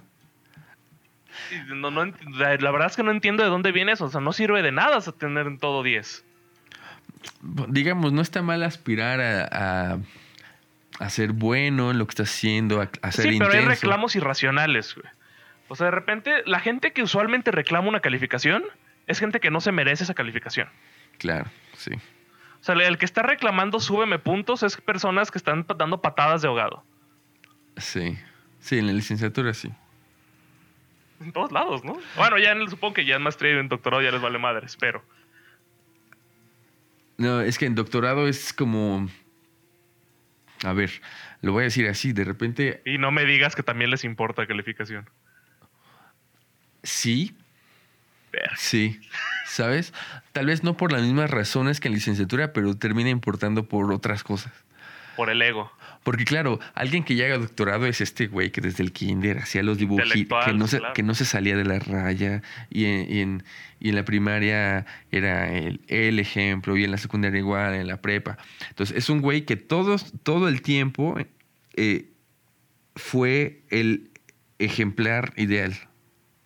¿Tú siempre fuiste el ejemplar ideal? No, no así. Ah, muy Pero bien. digamos, digamos que era, era el niñito que le gustaba la escuela y que le echaba ganas, ¿no? ¿De siempre te gustó? ¿No tuviste una época de rebeldía? Tuve una época de rebeldía en la prepa porque era muy mala. O sea, mis profes no, no estaban a la altura. Porque yo también hice esa prepa porque me valía un poco madres, ¿no? Era una prepa para cerrar, en fin. Y luego en la universidad, por cualquier razón, no, tal vez no me esforcé como tuve que haberme esforzado en ciertos momentos, ¿no? De la carrera. Pero claro, ahora en el doctorado es como, a ver, ya que hice todo bien, sí me importa, sí me importa como hacer un doctorado de excelencia. Ok. Por ejemplo, en el, en el, en el grupo es. Yo tengo un grupo en el, en el que admiro un buen a la gente. Tengo, tengo, gente, tengo compañeros que digo, wow. O sea, estar con estos cabrones es obligarte a. Es como todo un reto.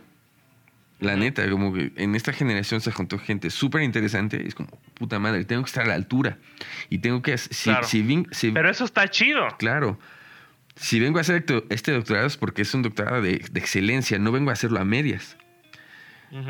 Entonces, sí ha habido casos de, de, de profes que no han estado a la altura, la neta. como- y no sé, no sé por qué. Simplemente por cuestiones circunstanciales estaban ahí y no estuvieron a la altura. Y hubo rollos con calificaciones. Por también como por media hueva de, de- de este profe, esta profa. Ujú. Entonces hubo reclamos. Pero creo que era, era reclamos legítimos de, ah, güey, yo, a ver, yo estoy haciendo un doctorado de excelencia, estoy dando un esfuerzo de excelencia y tú no estuviste a la altura, entonces no mames. Pero fue Ok, como... Entiendo por qué lo hacen. Estoy intentando pensar si yo lo haría. Claro, es que si regresamos a esta pregunta de los números, pues no, yo tampoco estoy de acuerdo en, un, en una escala. Estoy, estoy de acuerdo con este rollo de o, o eres o no eres. ¿Estuviste a la altura o no estuviste a la altura?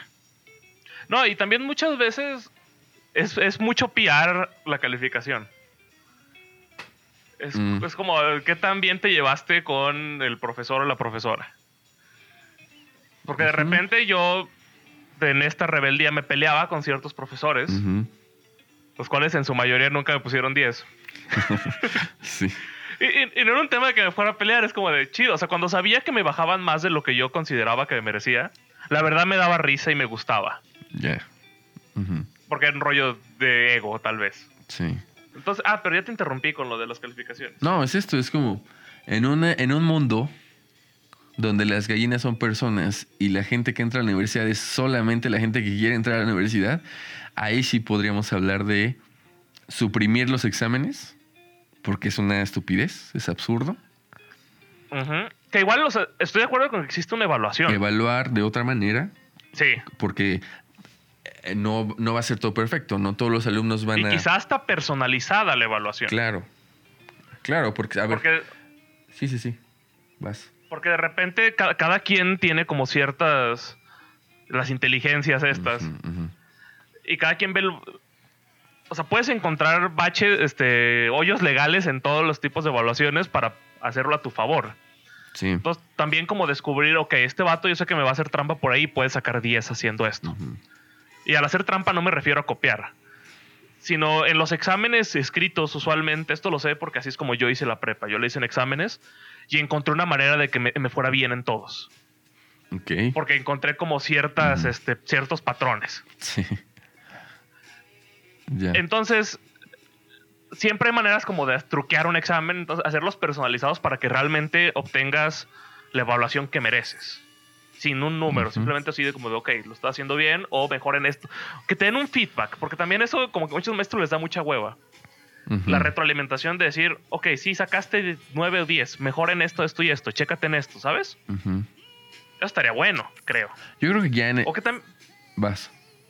No, no, es que también eh, me vino la idea contradictoria de no, eso es tarea del alumno, no del maestro. Pero bueno, Es que sí, es lo que iba a decir. A ver, si ya estás en este mundo donde Sí. solamente la gente, la gente que quiere está, pues esa gente se puede autoevaluar.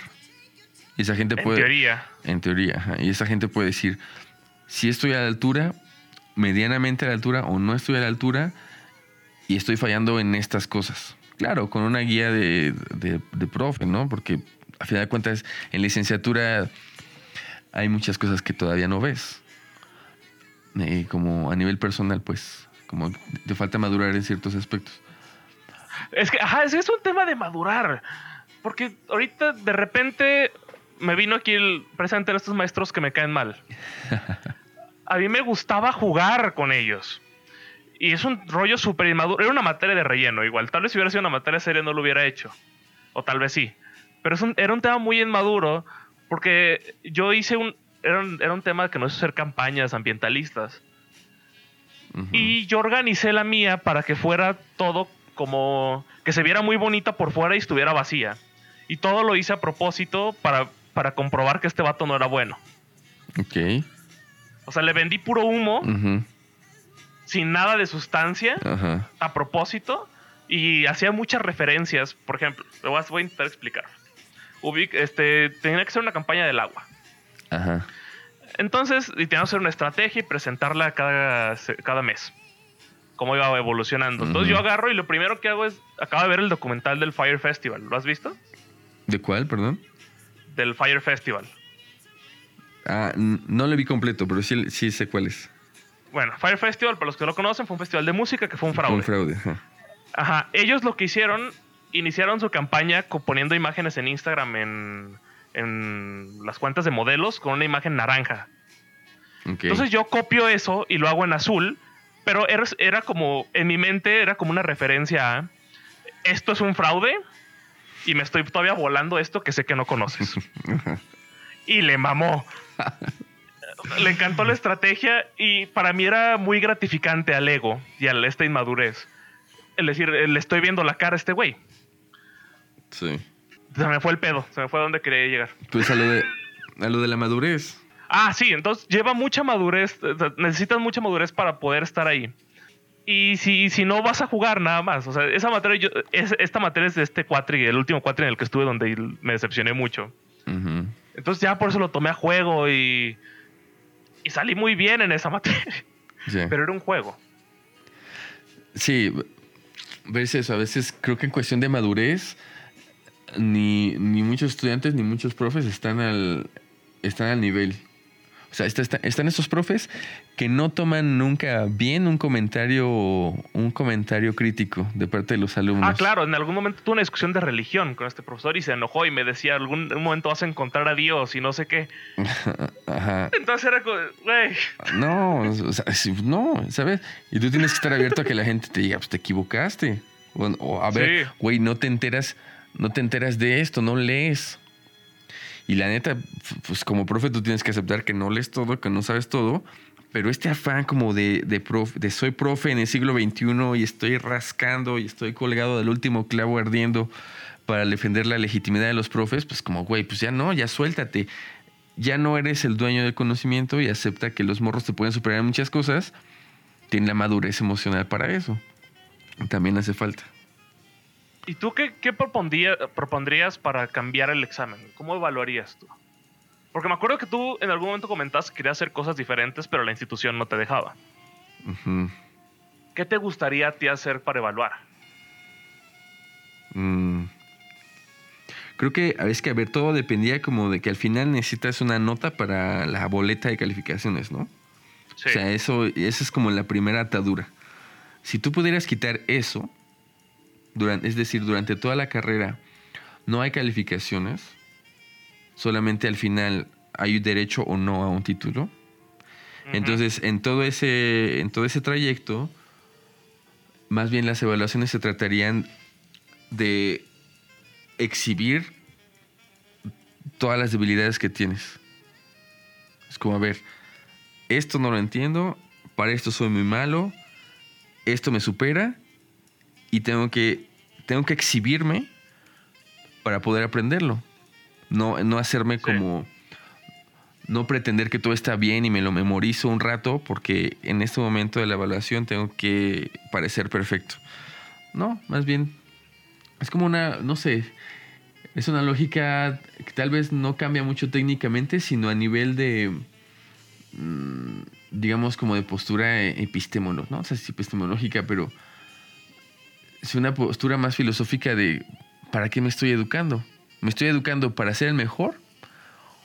¿Me estoy educando en, com- en- en una competición? ¿O me estoy Eres tonto educando... también eso de me estoy educando para ser el mejor. O me estoy educando más bien porque estoy incompleto, Uy, ¿no? Y porque mientras más me dé cuenta de cómo soy incompleto, más cosas voy a querer aprender. Entonces, creo que ese es como el, el espejo, el otro lado del, del espejo de evaluarme pretendiendo que todo está perfecto o queriendo llegar a la perfección contra hacer evaluaciones como autocríticas acompañado del profe para ver qué tan, qué tan incompleto estoy todavía y qué me falta y, y Ujú. aventarme esa chamba. Pero claro, hablar de esto como a nivel burocrático es como, ¿qué? Es, es- Sí, es no, volarte los sesos. ¿no?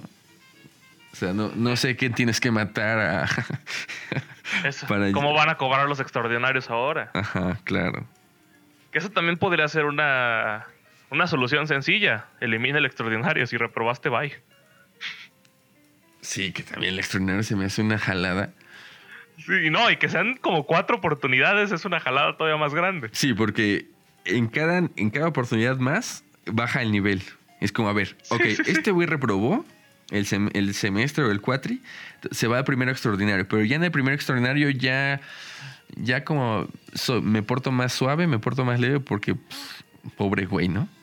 Reprueba, reprueba el primero y se va al segundo, es como, ay, no mames, hay que bajarle un poquito porque este cabrón, pues, el chiste es que continúe.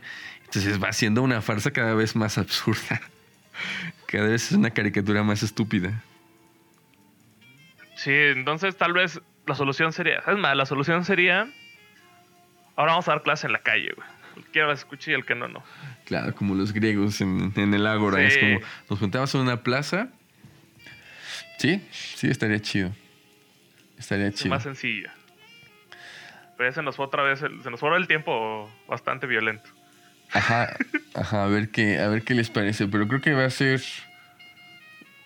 Chale, no, no sé, espero no. Después de que la gente escuche este podcast, va a haber deserción masiva de las universidades en México. ¿Sabes? Se van a, seguro, seguro lo van a escuchar y se van a salir todos, ¿no? Manifestaciones en las calles. Sí. No queremos más exámenes. abajo los números. Ajá. No sé. Nah, pues, espero que algo se mueva. O sea, am- eh, de algún- aún con toda la mierda que le, que le podemos tirar o no, creo que ambos creemos en, en la universidad como algo chido, sí, ¿no? sí.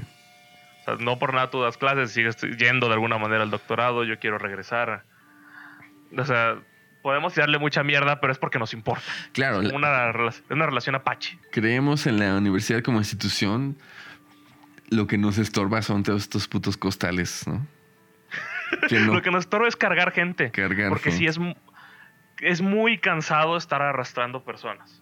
Y Sí. agüita, y es como al final ya se te, se te quitan las ganas de seguir ahí. Porque esta gente, Digo, por experiencia. esta gente contamina todo. Sí. Contamina O sea, a otros lo- cabrones, contamina a los profes, contamina a la universidad. Sí, no, y es algo que a mí me pasó. O sea, yo ya estaba. Ese último cuatri, todo lo de equipo lo hacía. Bueno, la mayoría me lo prefería aventármelo yo solo porque no quería la conversación con los otros compañeros de equipo. Es como, yo me lo aviento, no hay pedo. Pues o sea, sí. estaba harto de exigirle a los demás. Estaba harto de todo eso. Y en algunos, en algunos equipos nomás llegaba hacia mi chamba y me iba. Porque se me perdí completamente el interés. Sí. Sí, sí. Entonces sí estorba mucho a esas personas. Y ojo, no necesariamente que a esta gente le vaya a ir mal en la vida, ¿eh? O sea, No, no, no. Tal vez Se puede, va a terminar en otra cosa y les va a ir bien. O tal vez terminan en lo mismo y les va bien también. Ajá, o tal vez se enamoren de la universidad en algún momento y no sé. Pero, o sea, definitivamente no van a ser universitarios. Van a ser otra cosa. Y o sea, hay que asumirlo y ya. Nunca debiste estar ahí. Nunca debiste inscribirte a esa carrera. pero pues ni modo, ya lo hiciste, ya le jodiste la vida a muchos. Saludos. Saludos. Pues nada más, nada más para cerrar con la anécdota, no sé si te diste cuenta, no sé si lo sigues, si sigues a Chucho en redes sociales. No, debería hacerlo. No sé, bueno, solamente tiene, solamente tiene Facebook. No sé, Ah, ahorita no, no, no, sé. no lo tengo. Eh, eh, Ahorita justamente era el mood en el que estaba Chucho el que quería comentar porque hace como dos meses le, le, le, le censuraron una publicación en Facebook. ¿Por qué? ¿Qué puso? Era un meme de un marco teórico. Era como, eh, así como, le- me caga el marco teórico, a todos nos caga el marco teórico. Entonces, me- Sí. eh, Chucho lo comparte y pone de comentario, puto el que lo lea. Y le censuraron por el puto. Entonces, se enojó, dijo a la chingada Ajá. Facebook, voy a tomar distancia un tiempo, no quiero saber nada. Uy, a él le encantaba Facebook, ¿no? Ajá, publicar todo el día. Entonces, pum, de repente desapareció del feed. Y hace unos a días, Twitter. Hace unos días eh, cambió su foto de portada con el, con el escudo de Batman. Entonces ya era como, oh, ¿sabes? La intriga. Y de repente, y toda la gente le comentó, Chucho, estás de regreso, no sé qué. La batiseñal. La batiseñal. Entonces ya me imagino a Chicho soñado, ¿no? Por- Hubiera por- puesto la rola también. y luego cambió su foto de portada con una foto de él en, en- trae una playera de, de Batman, justamente. Entonces todo el mundo, todo el mundo ahorita está alucinando porque Chucho regresa y ya empezó a, post- ya empezó a postear cosas. Entonces, al Ah, final. pero no dijo por qué. No, no dijo nada. O sea, Chucho es un misterio, no, nunca va a decirlo. Es para, es para alimentar más el mito, el personaje. Pues es como cuando Batman le rompió la espalda a Bane y tú y se la arregló y regresó para salvar al mundo. Algo así. Sí, sí, es un personaje y está, está alimentando las narrativas en torno a su mito, al mito Chucho. Entonces, le- yo le dedico este capítulo a Chucho, que es el, el maestro. El maestro Saludos Chucho. a Chucho Batman. Enhorabuena por el de regreso. El Batman. Amigos, vengo del futuro a resolver las dudas que no los iban a dejar dormir. Chucho estaba usando las imágenes de Batman en su Facebook solo para festejar los 80 años que cumplió el personaje el fin de semana pasado. So, duerman a gusto. Regresamos con Gabo. Vientos. Pues, pues nada, ahí ya saben, comenten a ver qué sale para el próximo. Si llegaron hasta acá, chido, aguantaron. Y algo. Si, llegar- si llegaron hasta acá, mándenos un mensaje a quien sea de los dos. Que diga pingüino. Instagram. Pingüino. Pingüino es la palabra clave. Comenten en Instagram, pingüino. Ya saben, la cuenta, tú te la sabes, de Instagram. Ah, ah, sí, es cierto. Desde el podcast como uno o dos dijimos que íbamos a decir la cuenta de Instagram y nunca lo hicimos. Ajá. La cuenta de Instagram es arroba podcast CIC. C y C. C de casa, Ajá, Y, no, no C es de la- casa. no es el mejor arroba, pero no estaban muy ocupados los demás. Sí. Entonces, pues ya saben, ahí comenten si llegaron hasta acá, que seguramente se van a quedar pensando toda la semana, la quincena, el mes, en su vida de universitarios. Está chido. Y nada, a ver, Sí, y, y si- y si ustedes que nos escuchan es un costal, sépalo. si, si eres un costal, asúmelo. Sí, re- revalúa tus, tus prioridades. Si quieres dejar de ser un costal o si pues, no es para ti esto. Nada, no finjas que no eres costal, o sea, sí lo eres, lo sabes. Del 0 El al primer 10, ¿cuánto paso es te pones? aceptarlo, dicen por ahí. ¿Qué hubiera pasado si Quentin Tarantino estudiaba comunicación? Qué ¿Quién rollo. sabe, güey? Quentin Tarantino comunicólogo. Chale. Probablemente no hubiera hecho Kill Bill. Bueno, vayan a ver a, vayan a ver a Tarantino si no lo han visto. Mejor vayan a ver. ¿Esto cuándo sale? Esto sale el, el lunes. Voy a tirar rec- dos recomendaciones que no he visto, pero sé que están muy buenas. Ujú. Este, bueno, su- el viernes pasado para ustedes salió Midsommar de Ari Aster. Ari Aster es el director de Hereditary, entonces si les gustó Hereditary, vayan a ver Midsommar, que se ve increíble y le fue muy bien, salió en Estados Unidos hace como dos meses. Este, como nota aparte, hay un artículo que salió eh, como la segunda semana que la película estrenó en Estados Unidos, Mm. que decía que varios hombres, es muy amarillista la nota, pero me gustó, varios hombres salían con, descubrían cuando salían del cine que tenían una fobia a la luz solar. Ah, cabrón. Ajá. Fobia. Se les quitó como los tres días, pero sí pasó. De hecho, a uno de los actores le pasó. Ok. Este, Wow. y la otra película es. Ah, es de Brad Pitt. Ad Astra. Es Ah, ciencia sí. ficción. Sí. Este, le, le- le está yendo muy bien también. No les quiero decir mucho de esa, porque la ciencia ficción es más bonito cuando vas sin saber nada. ¿Ya se estrenó? Ad Astra? Para ti no, para la gente ya. Para mí no. Yo vivo en un plano temporal Si paralelo. vivimos en el pasado nosotros, acuérdate que esto sale el lunes. Sí, ya sé. Bueno, vaya, Para eh, nosotros sale el viernes. ya me hice bolas. Ya no sé en qué año estoy. Pero bueno, cuando... Es más, si usted, amigo, nos escucha del 2020 en adelante, tengo otra palabra para usted. Si nos escucha en 2020, la palabra que nos tiene que mandar es Toy Story 3. Toy Story 3. Es que tengo un vaso aquí que dice Toy Story 3. A ver si en 2020 vamos a revisar las publicaciones de Instagram. Sí, seguramente. Seguramente más, tendremos miles de si nos seguidores. escuchas en algún momento donde ya somos famosos y mundialmente reconocidos, Mm. Mándanos saludos, jaja. Se me hace tan pendejo y tan, tan gracioso a la vez este, este tipo de frases.